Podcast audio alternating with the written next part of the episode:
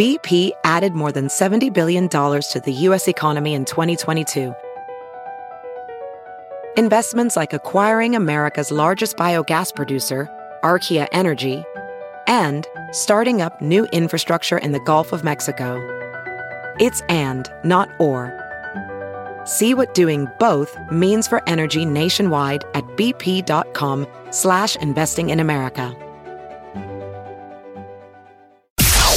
It's now time for news headlines with Molly on a big party show on Channel 941. Police are in search of a gunman who shot a female employee at a Bucky's near 30th and Dodge at around 3:30 this morning.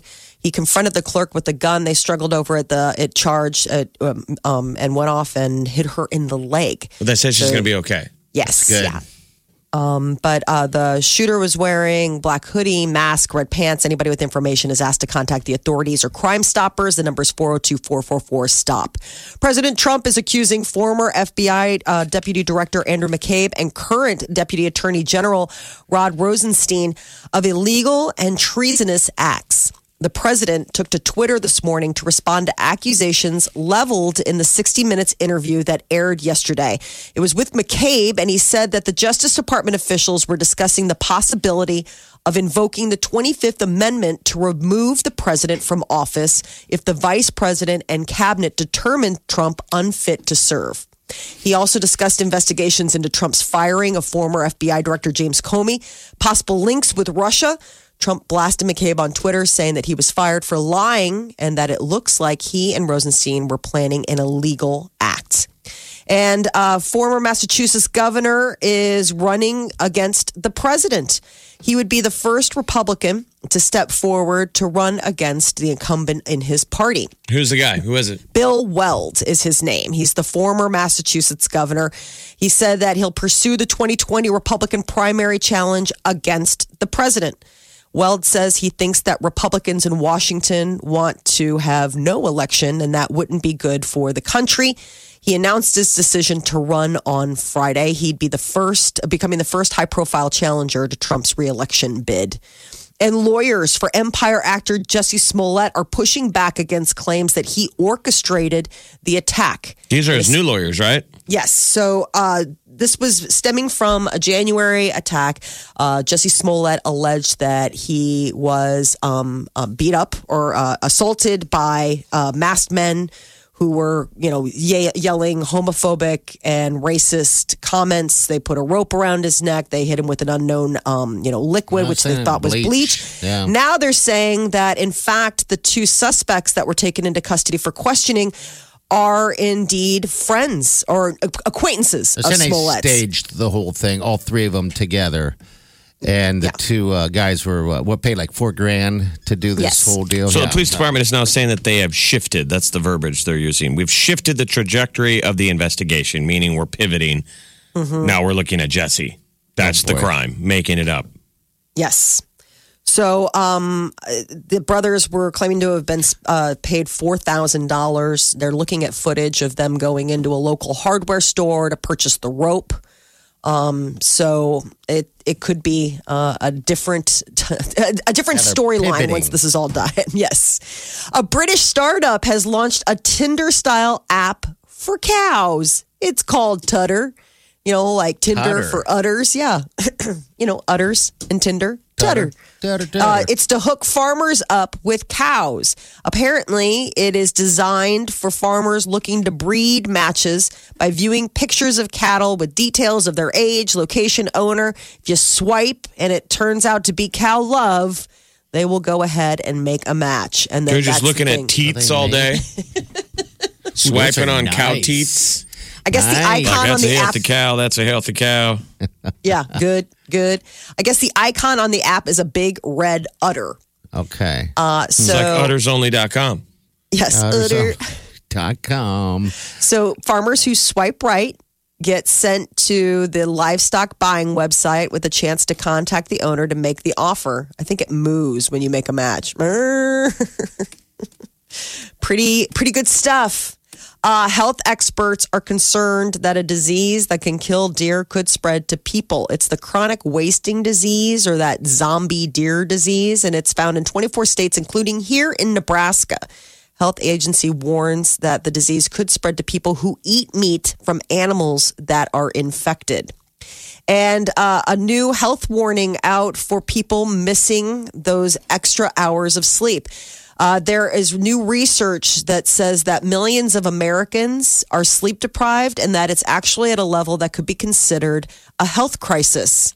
Uh, they're looking at about a third of all adults are not getting at least seven hours of sleep each night. And that lack of sleep compounds itself and it could have devastating effects, whether that means uh, more car accidents or in the case of they're noticing that it, the, without sleep, uh, proteins that form toxic clumps in Alzheimer's patients build up over time.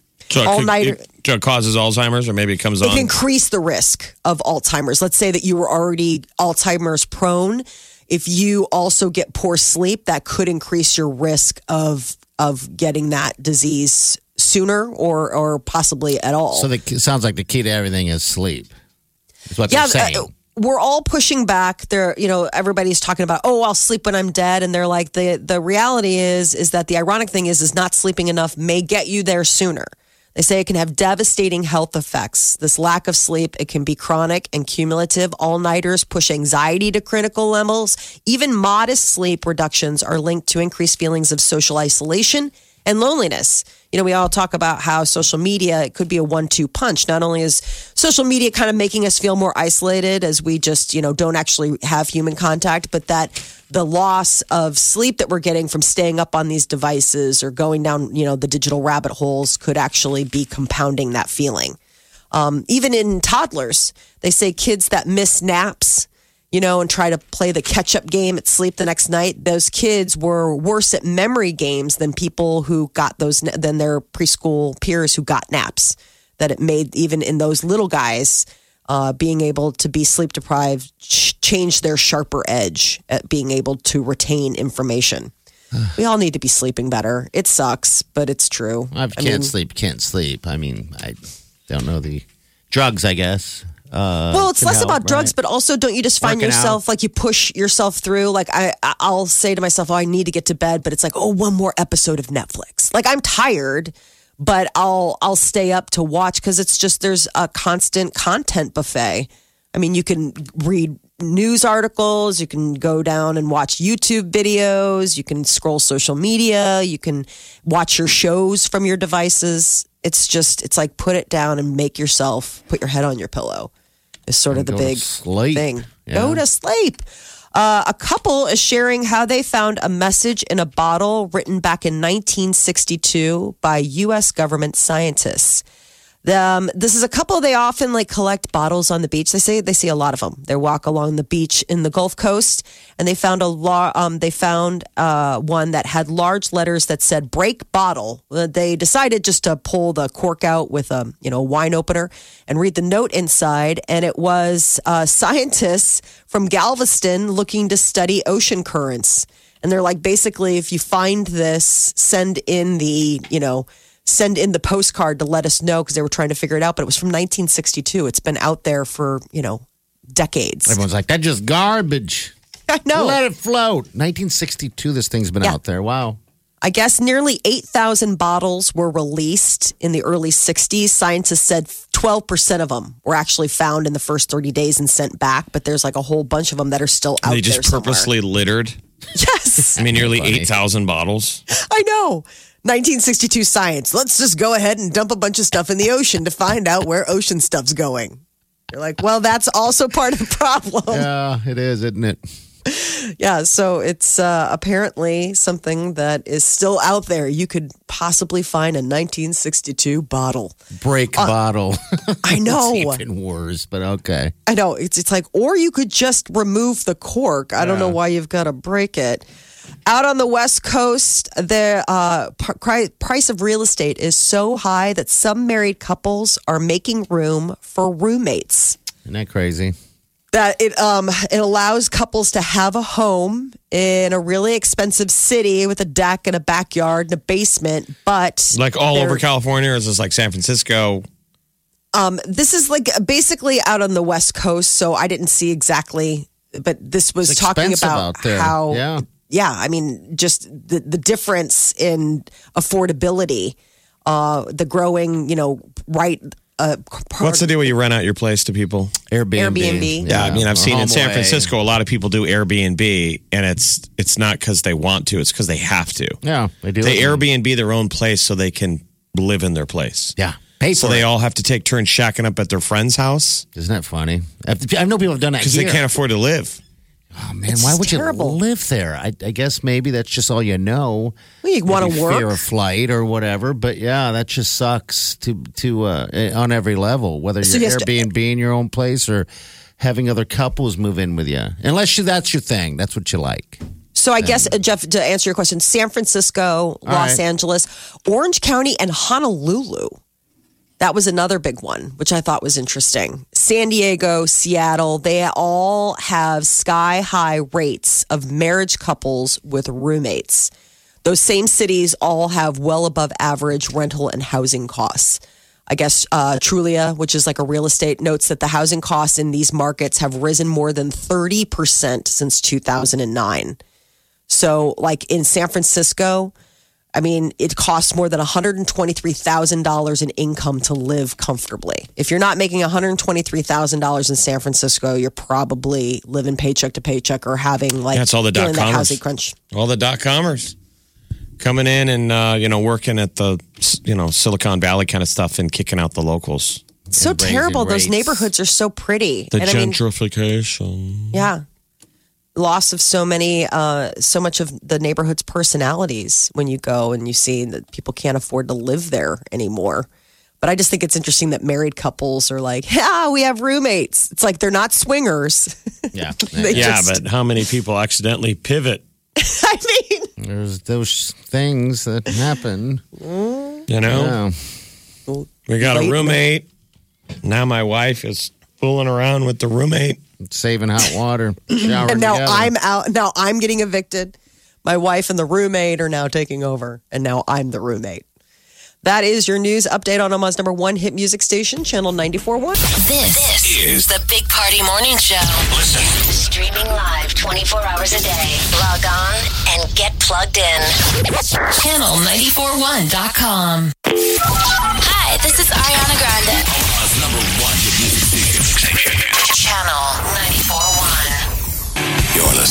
Big Party Show on Omaha's number one hit music station. Channel 941. All right. Good morning. Your highs are going to reach in the 20s, lower 20s today. And then uh, tomorrow as well. Looks like a little more snow in the forecast. So do not People are put like- the shovels away. I know people are snowed out. Yeah. Yeah. Which you'll be. Uh, yeah, there's more shoveling to do. I know. I know. Save a couple of bucks to tip that nice boy who came over and shoveled. I, I, uh, I know there, there needs to be more uh, people out there helping helping out. I did the uh, sidewalks of the neighbors yesterday. Oh, you did. Yeah, but that's just the sidewalks. I figured I'm running up and down it anyway. But I did kind of feel bad. I felt like I should have just went across the street and and did the same thing. Um, you With know, the neighbors help who hate out. you? Yeah, yeah. A little Jeff- peace offering. Yeah, I went out and did mine yesterday, right? And uh, with the with the the snowblower thing, and then it seemed like everybody was just kind of waiting for me. It was bizarre because no one else was. And so I'm like, should I go over there? Or are they waiting? And as soon as I pull in, shut the garage door, done. I look out the window and I see people slowly starting to walk out. Like, like, oh, he's not he didn't do do it. Man. Yeah. But yeah, maybe I need to gas that thing up and. What help- about help Wileen's somebody. boy? Is he not worthy? No, he's not there. We don't have him this week. So yeah. Um, otherwise, he would be out there. So it's just basically me and Wileen. Um, Wileen and I, better yet, doing it. Uh, hello, what's your name? Hello. Oh, let me find that. Hello, what's your name? What's going on? This is Amber. Hi, Amber. How are you? Good. How are you guys this morning? Good. Why are you calling us, Amber? Well, I was hoping I was going to be caller number nine. Hmm. Oh, well. Congratulations, you're number nine. That's awesome. Yeah. Thank you. All right, so you're going to be going uh, possibly if you win this. It's a drawing uh, on next Monday uh, to Vegas. You've been to Vegas before. I'm always shocked at how many people haven't been yet. But uh, have I been? have not. Okay, all right. Well, it's an experience that you'll remember forever, maybe. Hopefully not. No. Yeah, there might be some foggy moments, but yeah. Yeah. well, But hopefully in a good way, not in like Yeah. the bad hangover way. Yeah, yeah. All right, hold on the line, okay? Okay. All thank right, you guys. right, Amber, you're Saturday, welcome. May Thank you. 11th. Ooh, that's the big Las show. Vegas, Ariana Grande. Yeah. She's just getting just everything is coming up roses for Ariana Grande. Just mm-hmm. This is her time. This is definitely her time. This, is the Big Party Morning Show. Listen. Streaming live 24 hours a day. Log on and get plugged in. Channel941.com. Nicki Minaj posted a very strange video on her Instagram. Um, it's of her boyfriend rubbing her stomach. And she says, Why are you rubbing my stomach? And it appears that like he's asleep and he's like rubbing her stomach. And so she's asking him, like, Do you rub my stomach when you're asleep? And she goes, That's weird. And then she goes, You wish there was something inside of there? And uh, I guess uh, to this, she got a little more response from him, and he said, There will be. She and so uh, apparently, I don't know. They're planning on having a kid, or maybe this got everybody thinking that maybe her and her boyfriend. Keep in mind that her fans are not a big fan of this boyfriend of hers, this Kenneth. This is a guy who just got out of jail for, um, you know, I think like He had some stuff. Yes. yeah. Yeah. Some- he uh, dated a 16 year old. Yeah. And now, you know, so then that was that was the whole thing. Um, Liam Hemsworth and Miley Cyrus, they tied the knot back uh, in December.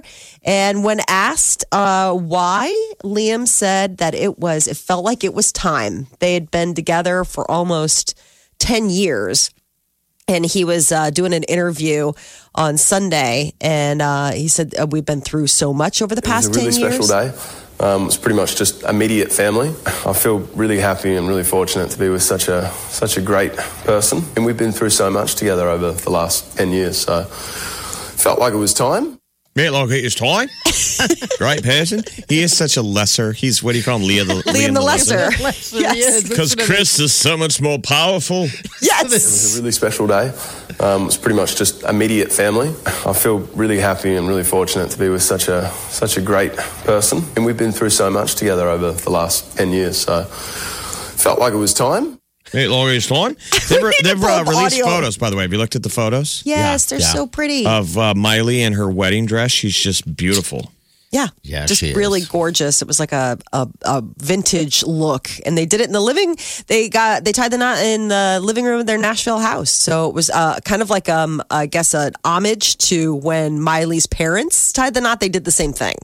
They got married like at home, and it was like a small little intimate gathering. So kind of sweet. But yes, when you listen to Liam, you do not hear his brother Chris. If you listen to audio of his brother Chris, it's very forceful. It's One command- sounds like a Greek god. the other one's just a man. just a guy looking for a gal who like him. You're like, uh huh. Uh, this coming weekend are the Academy Awards. Everybody's looking forward to Eh. Lady Gaga and Are Bradley Cooper performing live shallow duet. They have not done that. And people are saying that he has to pee himself Oh my god, it would just be terrible. as a There's full whole- tribute. Because he does in a movie, right? There, well, yeah, in the movie there is a moment where they're supposed to be at the Grammys, and it's like his falling down moment, and it and it is the most uncomfortable, awful moment. Like it, it's it makes you cringe. Like it's just it's so terrible. You just wish you're so glad it's not real. Tell Because there's me that moment- something, boy. Oh, Do you it's have bad. to go? Tell me something, girl. Oh, it's just sad. Is he really going to sing? Yes. Yes. They're both going to sing it, and we're all going to. So he should be the most nervous person on earth right Yes, I think he is. Because I mean, you know, What's when his, now, what's his history with singing? I mean, is this kind of his new thing, or yeah, he wanted to do this movie. yeah? Um, and obviously, he's got a good voice, but no, he's not a singer. I mean, he went and talked to his, he's friends with, you know, musicians. And I think he mined them for like suggestions on you know stage presence and stuff. But no, this was him taking a big leap of faith. I mean, he could have opened his mouth and been ooh. Well, the movie goes out on rental tomorrow. Oh, it's Stars so good. Yeah. get all weepy. Um, but Bette Midler is going to be performing at this year's Oscars. She's doing so. One of the things was they put up a stink, and so all of the songs that are nominated for an Oscar are getting performed. So what song is Bette So she's for? performing a Mary Poppins Returns song, I guess, even though she's not in the movie. Emily Blunt originally sang the the move the tune in the movie. I don't know why she wouldn't be taking the stage to sing it on Sunday, but I guess Bette Midler is a friend of the composer who co-wrote the the tune, and I guess they asked Bette Midler, and so she'll be there at the Oscars performing.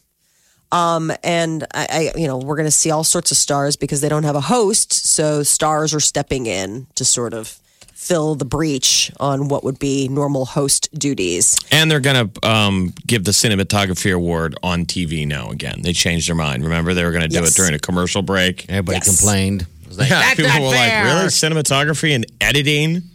Yeah. Well, what I found was the interesting sideline to that story because we did talk about the fact off air, at least, that we're like, how do you cut cinematography from the academy? I mean, it's the uh, motion picture uh, association, and then it comes to find out it was a ballot issue, like for members, and they voted on it. They must not have known what they were voting on because the academy's like, yeah, we'll put it back in, but just for you to know, this wasn't just some blanket thing we decided. You voted on it, and you voted to cut it. So, But it we'll put wasn't back just in. the voters who were outraged. I'm saying it was fans, movie Yeah. fans, people in Hollywood. Like, how dare I didn't vote, and I still thought it was a stupid idea. Why wouldn't you honor editing and cinematography? They're like the two probably most important awards at the Oscars. It's filmmaking. Mm-hmm.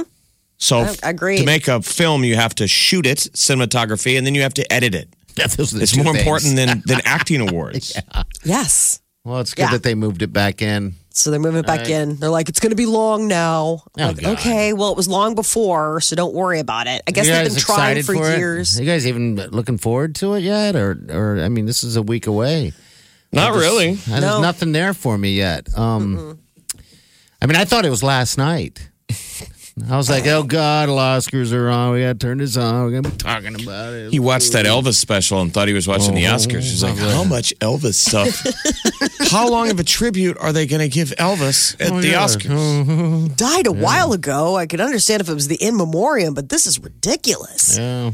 Ariana Grande's Thank You Next is enjoying quite the ride. It debuted at number one on the Billboard 200. And it turns out that this is not only a number one album, but her fourth number one album. And it also marks the biggest streaming week ever for a pop album. So she is enjoying quite the ride. Ariana Grande's second number one album in less than six months, Sweetener, was released back in September. So this is uh, her following up with a number one album with another number one album. Uh, that is your celebrity news update on Omaha's number one hit music station, Channel 94.1. You're listening to the Big Party Morning Show. Omaha's number one hit music station. Channel 94.1.